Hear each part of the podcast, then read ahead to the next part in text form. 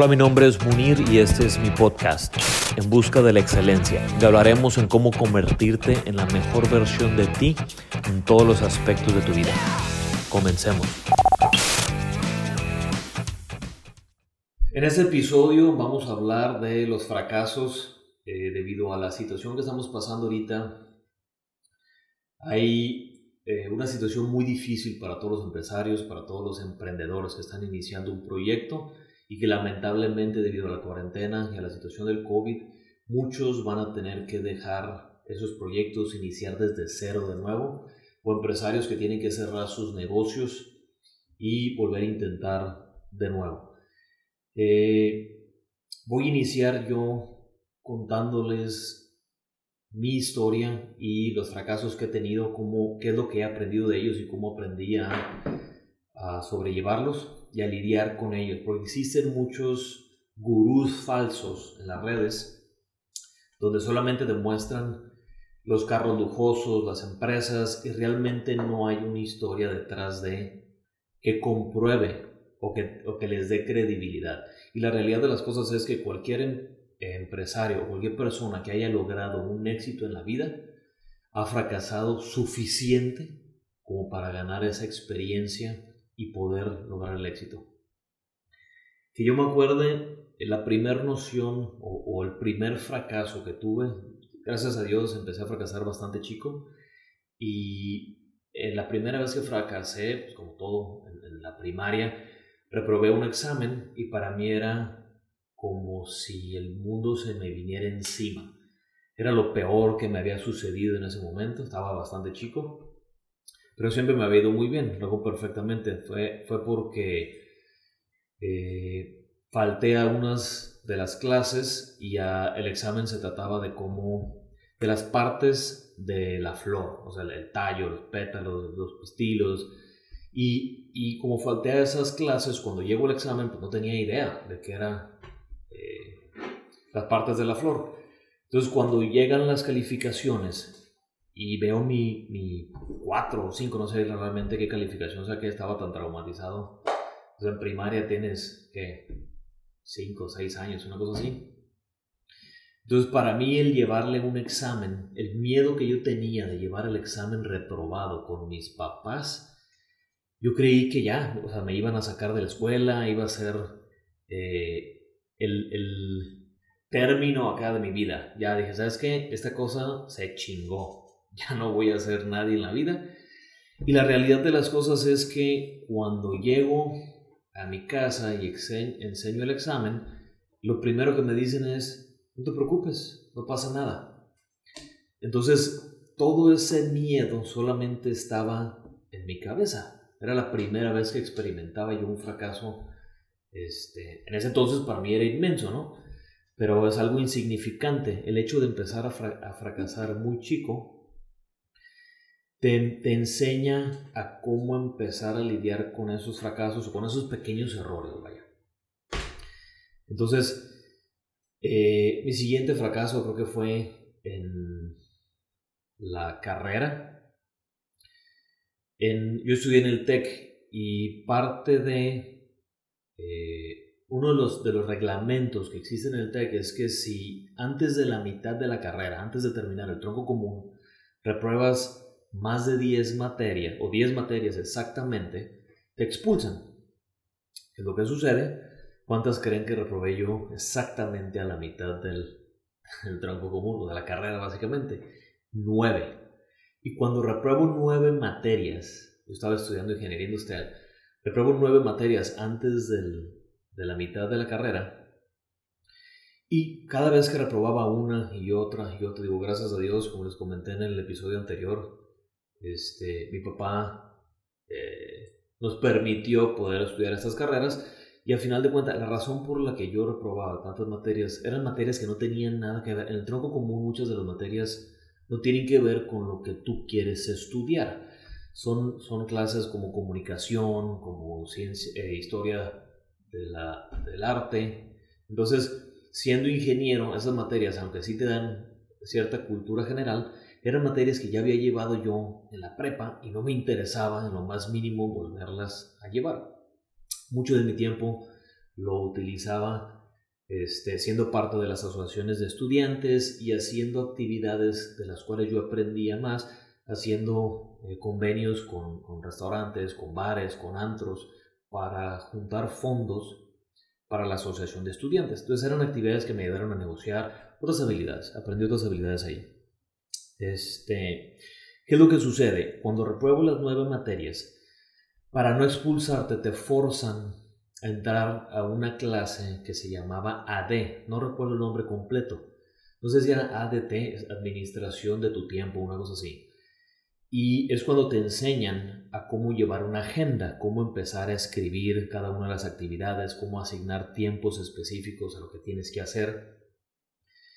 Entonces, esa es una de las materias, es algo tan importante que yo creo que no deberían de esperar a que repruebes nueve materias, debería de ser una de las principales materias que hay que llevar en todas las escuelas, inclusive desde la prepa, enseñarle a una persona a administrar su tiempo es una habilidad que cualquier empresario necesita. Entonces, ¿qué es lo que sucede? Termino la materia, aprendo de una mejor manera cómo administrar mi tiempo, y repruebo la décima materia. Pero después de ahí empiezo a ser más productivo y empiezo a tenerlas, a llevar las materias que, eh, que ya tenían que ver con mi carrera, con la carrera de, de ingeniero industrial y de sistemas. Entonces, como me gustaban más, bueno, ponía más empeño a las, a las clases. ¿Por qué les explico esto? Fuera de, de ser parte de mi historia, es bien importante que entiendan que el fracaso, eh, el entendimiento del fracaso te lo enseñan en la escuela como un número.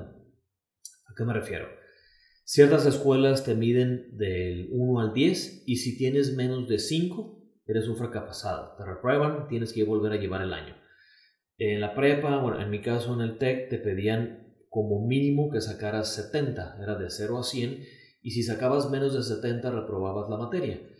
Pero a final de cuentas, te programan durante todo el tiempo que estás en kinder, en primaria, en secundaria, en la prepa, en la carrera, a entender esos errores o esos fracasos como una medida en la cual miden a todo el mundo de la misma manera.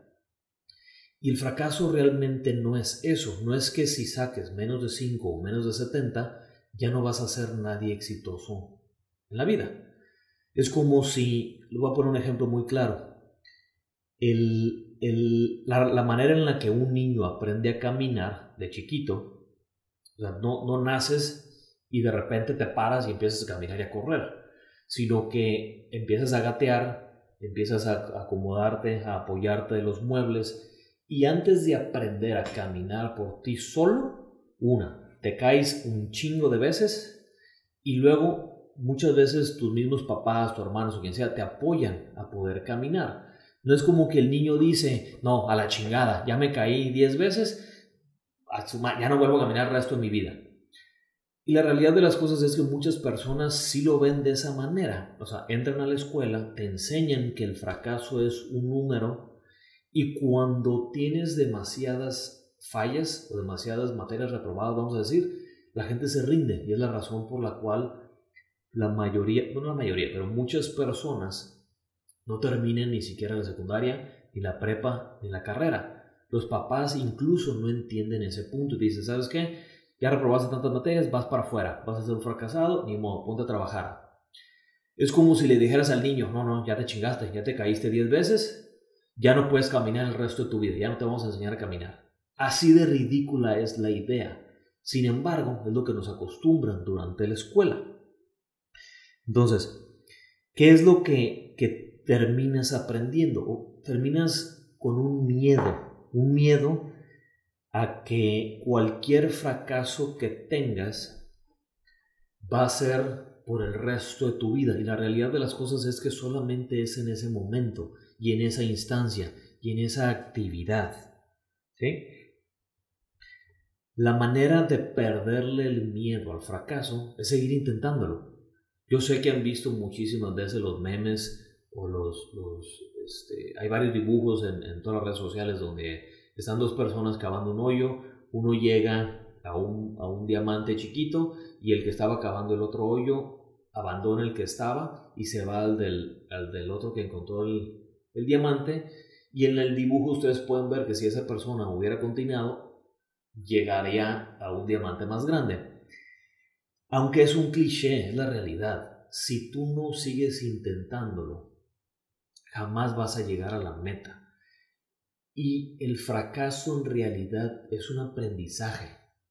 El hecho de que te hayas caído tantas veces al aprender a caminar, al aprender a andar en bicicleta, es lo que te ayudó a, conseguir esa práctica, el aprender a balancearte con tu propio peso, aprender a balancearte en una bicicleta, en una moto, en una tabla, en un, en un skate. Sin la práctica y sin las caídas y sin el aprendizaje, nunca vas a lograr obtener esa habilidad o ese éxito que estás buscando.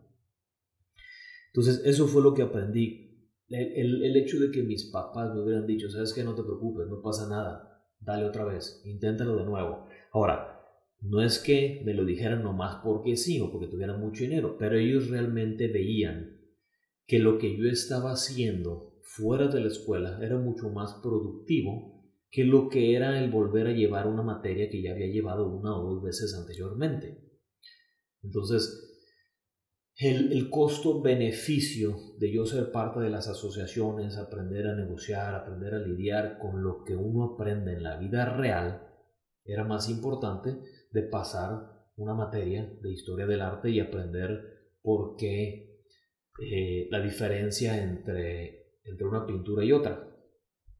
Bueno, termino la carrera este, y mi siguiente fracaso o la, más, aquí la, la, la manera en la que yo aprendí, fuera de lo que eran las materias, cuando uno termina la carrera y sales a la vida real, te das cuenta de que todo lo que aprendiste en la escuela eh, es totalmente diferente a cómo las cosas funcionan en la vida real, en el trabajo, en los negocios, en los proyectos, en lo que sea. Entonces te topas con otra barrera. La manera en la que yo aprendí a perder el miedo después de, la carrera fue uno de mis primeros trabajos. Hago perfectamente. Eh, yo trabajé, saliendo de la carrera, trabajé para una empresa que se llama Avery Dennison en, en Querétaro. Y mi jefe en ese entonces, que yo considero fue uno de mis primeros mentores, Héctor Estrada, era el, gerente general de la, de la fábrica allí en Querétaro. Y tengo muy, muy, muy grabada en mi cabeza una idea, un comentario que me hizo él, que era, eh, él me, presionaba mucho y me decía, mira, los líderes se forjan como una espada y las mejores espadas del mundo, las espadas japonesas, se crean de la siguiente manera, directamente en el fuego y bajo presión con los golpes de un mazo o de un marro. ¿A qué se refería? Él eh, me iba, me propuso para un proyecto. Era un proyecto bastante grande para la empresa. Este, no sabía yo qué tan grande era, pero él me estaba preparando para eso. Y cuando ya entro a la reunión, eh, la empresa acababa de comprar a su mayor competidor a nivel mundial y él quería que yo fuera parte de la integración. Teníamos que unir las, las tres fábricas que estaban en, la, en, México. Había una en, al norte de la Ciudad de México, en Vallejo, y otra en Lerma, a la entrada de Toluca. La responsabilidad que me iban a dar era de un negocio de cerca de 3 millones de dólares. Entonces, saliendo yo de la carrera, tenía 22 años, apenas cumpliendo los, los 23, cuando inicié ese proyecto. Entonces me decía, ¿vas a poder o no vas a poder? Ahorita dime. La realidad es que la única manera de que te des cuenta de qué material estás hecho es que te pongas directamente en, en medio de los problemas, directamente en el fuego y bajo presión. Muchas de las personas truenan y el, fracasar en esos proyectos, al final de cuentas, es parte del aprendizaje. No cualquiera, como tienes oportunidades muy grandes, así no hayan funcionado, siempre terminas aprendiendo de esos errores. Entonces, eh, me animó a mí, cuando él me dice eso, eh, me queda la curiosidad y, yo realmente a mí mismo yo decía, es que no sé si voy a poder. O sea, tenía un miedo inmenso, pero al final de cuentas cuando me, me preguntan, dentro de la reunión estaba la, la vicepresidenta de la división y frente a todo mundo me dicen, a ver, tú plebe de veintitantos años, ¿estás seguro que vas a poder con este negocio? Y según yo, bien chingón, contesto, sí, yo puedo. Bueno, ¿qué es lo que sucede? Empiezan, me tengo que presentar a la primera reunión, vuelo a Carolina del Norte, a la ciudad de Greensboro, en Estados Unidos. Llego al aeropuerto, agarro el, carro que habían rentado la empresa, llego al hotel, este, me duermo y el siguiente día me levanto como si nada, me meto a bañar, me cambio, pero de repente me empieza a entrar el miedo. No me había caído el 20 hasta ese momento, cuando estoy sentado en la cama y faltaban 10 minutos, 15 minutos para bajar al, al restaurante, reunirme con el resto del equipo e irnos a la primera reunión del proyecto. Y entonces yo decía, la chingada, ¿qué estoy haciendo aquí? ¿Qué estoy haciendo hasta acá? Estoy a miles de kilómetros de, donde vivo, estoy con gente que no conozco y me metí en una responsabilidad que no sé si voy a poder con ella. Entonces me siento en la cama y recordando, recordando las palabras que me había dicho Héctor, los líderes se forjan bajo fuego y directamente, eh, directamente bajo fuego y bajo presión. Entonces cinco minutos, diez minutos y pienso, ¿qué es lo peor que pudiera pasar?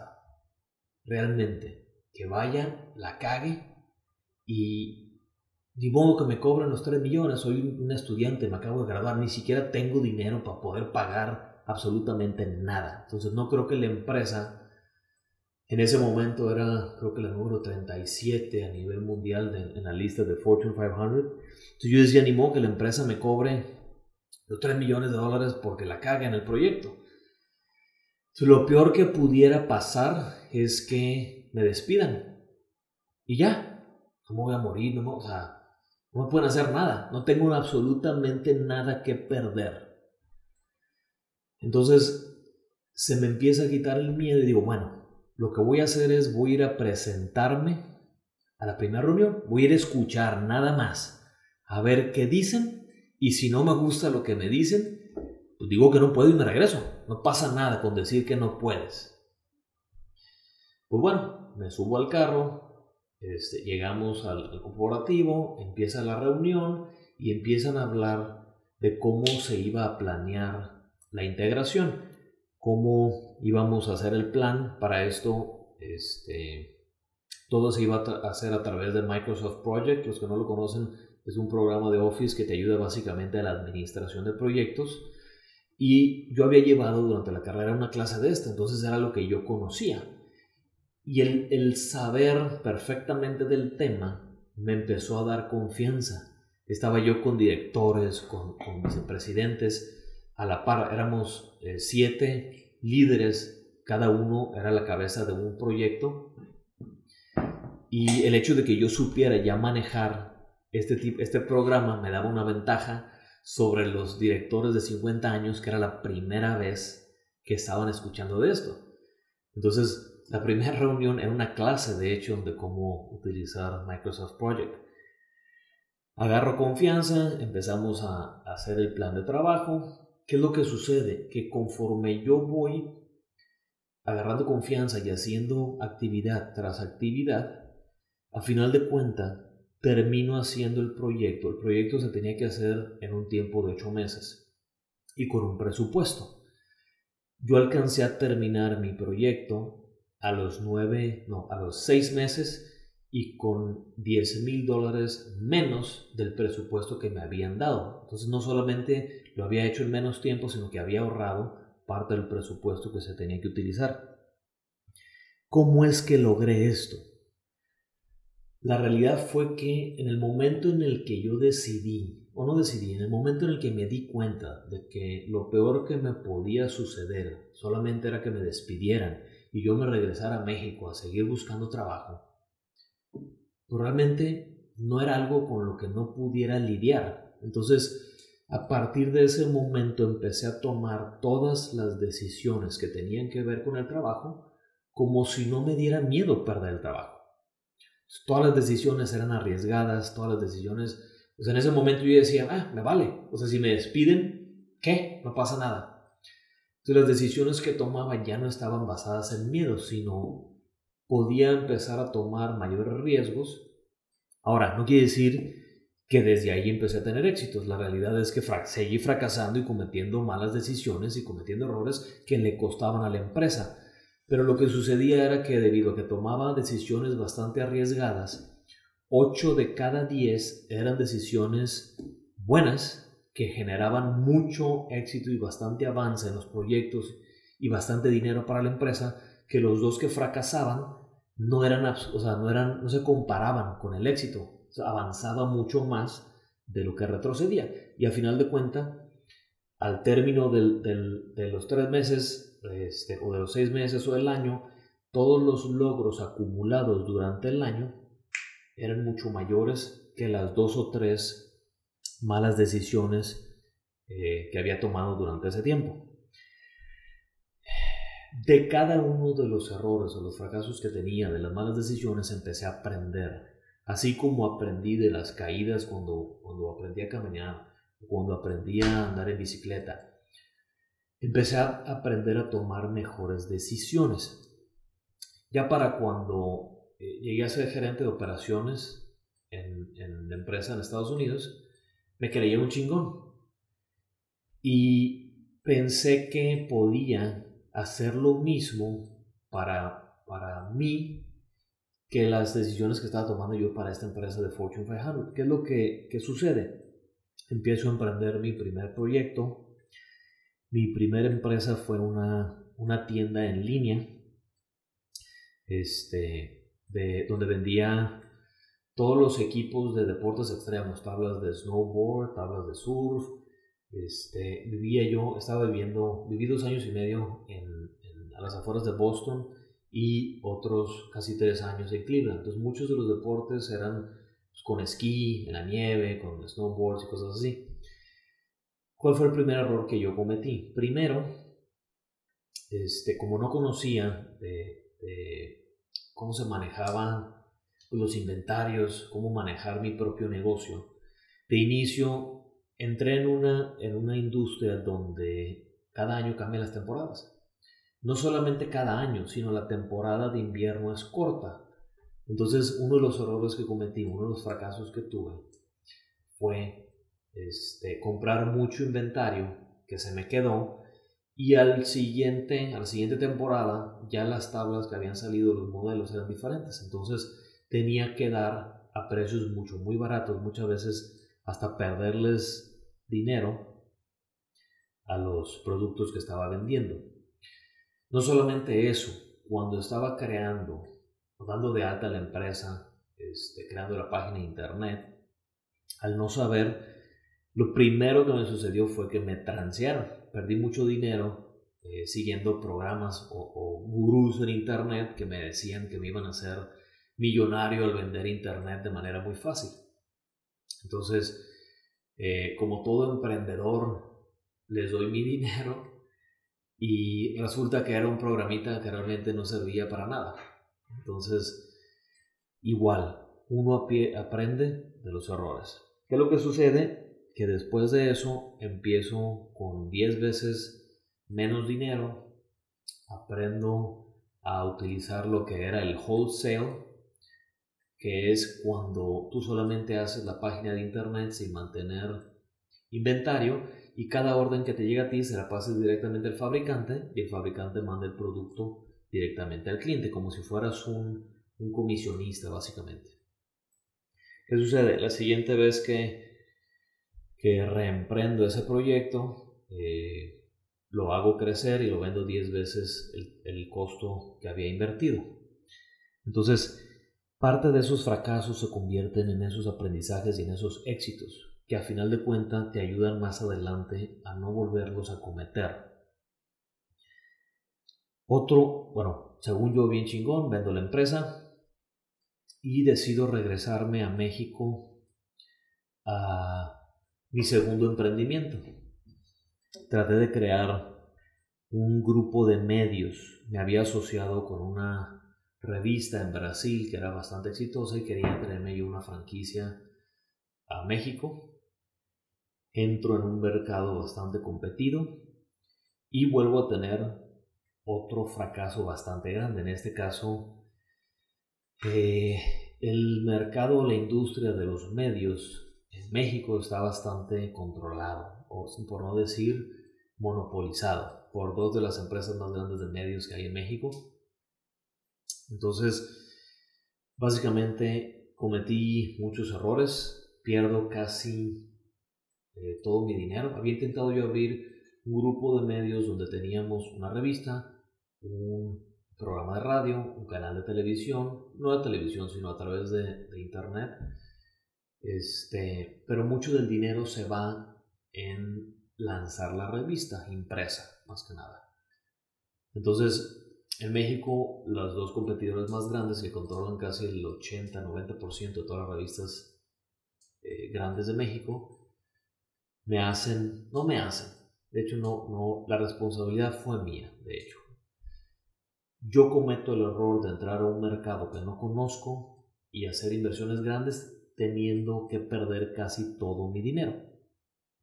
A lo cual me quedo, solamente, cierro la empresa y termino haciendo, quedándome solamente con una pequeña división o un pequeño equipo donde hacíamos producción de eventos, conciertos pequeños. A veces nos iba bien, a veces nos iba mal, hacíamos conciertos chicos, a veces conciertos grandes. Sin embargo, la competencia igual estaba bastante difícil. Eh, vuelvo a tronar esa empresa también, uno de mis últimos conciertos, de hecho, me regreso yo a, a Mazatlán y hago un concierto de Nortec y Amigos Invisibles, muchos de los que son de Mazatlán deben de acordarse de ese concierto, estuvo casi vacío, la mayoría de la gente que fueran por boletos regalados, y en ese, en ese último evento pierdo casi todo mi dinero. O sea, me quedo casi todos los ahorros que había tenido yo durante cerca de 7, 8 años de haber trabajado en esta empresa en Estados Unidos, se fueron. Básicamente me quedé en bancarrota. Pero de ahí nació una oportunidad. La empresa en la que yo contrataba para la seguridad de los conciertos y que contrato en el último evento había tenido este, problemas financieros.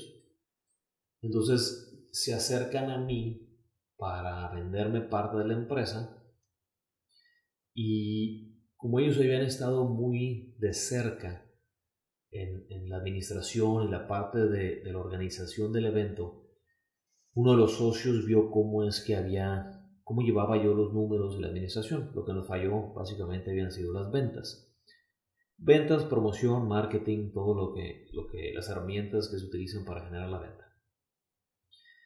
Este, se da la oportunidad de comprar a esta empresa de seguridad y este, empiezo con toda mi experiencia previa y todos los fracasos que había tenido. Empiezo a tomar de nuevo mejores decisiones de la administración, las finanzas, la contabilidad, la contratación de personal, la operación, la logística, y empieza, empiezo a tener pequeños logros o pequeñas victorias. Entonces, después de bastantes fracasos y bastantes eh, empresas llevadas, tornadas y llevadas a la bancarrota, e, ese es el proceso normal por el cual pasan todos los emprendedores. Y necesitamos entender que la palabra fracaso es simplemente un sinónimo de aprendizaje. Realmente el, el, hecho de que hayas fracasado a final de cuentas en la vida real no es como que te van a dar una calificación. Tronaste la empresa, ah, tienes un 5 o tienes un 70. Entonces necesitamos aprender o entender que simplemente es parte del aprendizaje como, como lo fue cuando aprendieron a caminar, cuando aprendieron a andar en bicicleta. Si se hubieran rendido, nunca hubieran caminado. Si se hubieran rendido, nunca hubieran a andar en bicicleta, o a nadar, o a cualquiera de las actividades que se aprenden con la práctica. Entonces, es importante que no importa qué tan mal esté la situación en la que estén, simplemente entiendan que es parte del proceso, es parte del aprendizaje y necesitan ese aprendizaje para no volver a cometer el error. La realidad de las cosas es que sí existen, hay casos en los cuales eh, hay empresarios que tienen un, este, un golpe de suerte, ¿sí? Pero son contados. La realidad de las cosas es que la mayoría de las personas que son exitosas lo han hecho en base a, al trabajo, a la disciplina, al sacrificio. Y hay un dicho eh, muy, muy sencillo. Realmente lo, lo, leí en uno de los libros, de hecho que se los voy a recomendar ahorita al final del podcast, que dice la manera de Tener éxito es tomando buenas decisiones. La manera de tomar decisión, buenas decisiones es ganando o teniendo experiencia. Y la manera de ganar experiencia es cometiendo malas o tomando malas decisiones. No puedes llegar al éxito primero si no cometes fracasos o cometes errores para ganar experiencia. Y con la experiencia empezar a tomar buenas decisiones en los negocios, en la vida, en las relaciones y en todo. Entonces, no se desanimen, sigan intentando, sigan emprendiendo. A final de cuentas, eh, ahí les va otro dicho y ese me gustó bastante, que dice, todos los días en África hay una gacela que cuando sale el sol sabe que tiene que correr más rápido que el león o ese día se muere. Y el león sabe que tiene que correr más rápido que la gacela, si no, se muere de hambre. Así que en el momento en el que sale el sol, no importa si eres la gacela o el león, más vale que empieces a correr, cabrón. Entonces, tomen esto como aprendizaje. Si les sirve, por favor, denme un, eh, like o pongan una este, calificación en el podcast, compártanlo, si no les sirve, no pasa nada, pero comparto esta, estas ideas y esas historias para que sepan que no todo en la vida es éxito, no todo en la vida es, son logros y para poder llegar a ellos se tiene que fracasar, es parte del aprendizaje y es algo normal. Si no están fracasando, quiere decir que nunca se han arriesgado, nunca han emprendido algo o nunca han tomado, nunca se han animado ni han tenido el valor de poder iniciar un proyecto, poder iniciar algo, salirse de su zona de confort. Es que la única manera de lograrlo es haciendo algo. Aquí está el logo conmigo. ¿Qué onda, gente? la única manera de lograrlo o de lograr el éxito que todo el mundo quiere y que todo el mundo le da miedo es fracasando, equivocándote una tras otra tras otra. Pero lo importante es que vayas aprendiendo de cada una, porque si vuelves a cometer el mismo error, ahí es el detalle, pues. Sí, no se trata de ir haciendo lo mismo y cometiendo el mismo error una y otra vez, una y otra vez. De hecho, tienes que animarte a hacer las cosas, fracasar y te detienes a pensar, a ver, ¿en qué fue en lo que la cagué? ¿Qué fue lo que hice bien? ¿Qué fue lo que hice mal? Y aprendes, ajustas, empiezas a ajustar en base a esos errores y tratas de evitar las mismas decisiones. Cambias el, procedimiento, cambias lo que estás haciendo o intentas hacer lo mismo, pero de una manera diferente. Entonces, no se desanimen, como les dije, sigan intentándolo, sigan fracasando y mientras empiecen a fracasar más jóvenes o más temprano en la vida, más rápido empiezan a conseguir experiencia y más rápido empiezan a tomar decisiones correctas y a lograr el éxito que están buscando en cualquier aspecto de su vida. Hecho, nos vemos en el siguiente episodio. Este, compártanos todo el contenido y todo el aprendizaje que, estamos, que estoy compartiendo con ustedes. Es gratuito, pero si hay un costo y básicamente es eso que les comenté hace rato. Si les gustó, si algo de lo que les dije les sirvió de algo, les ayudó o aprendieron, compártalo con una sola persona que piensen ustedes que les pueda servir. Este, o con dos o con tres, pero con una, una persona con lo que lo compartan para que les beneficie también a ellos. ¿Hecho? Nos vemos hasta el siguiente podcast. Ah, espérame tantito, antes de que nos vayamos. El libro que les comenté hace rato se llama Failing Forward. Es un libro de John Maxwell y creo que en español se llama El lado positivo del fracaso. Si les interesa aprender un poquito más de este tema, léanlo, se lo recomiendo mucho. El lado positivo del fracaso de John Maxwell. Ahora sí, nos vemos. Bye.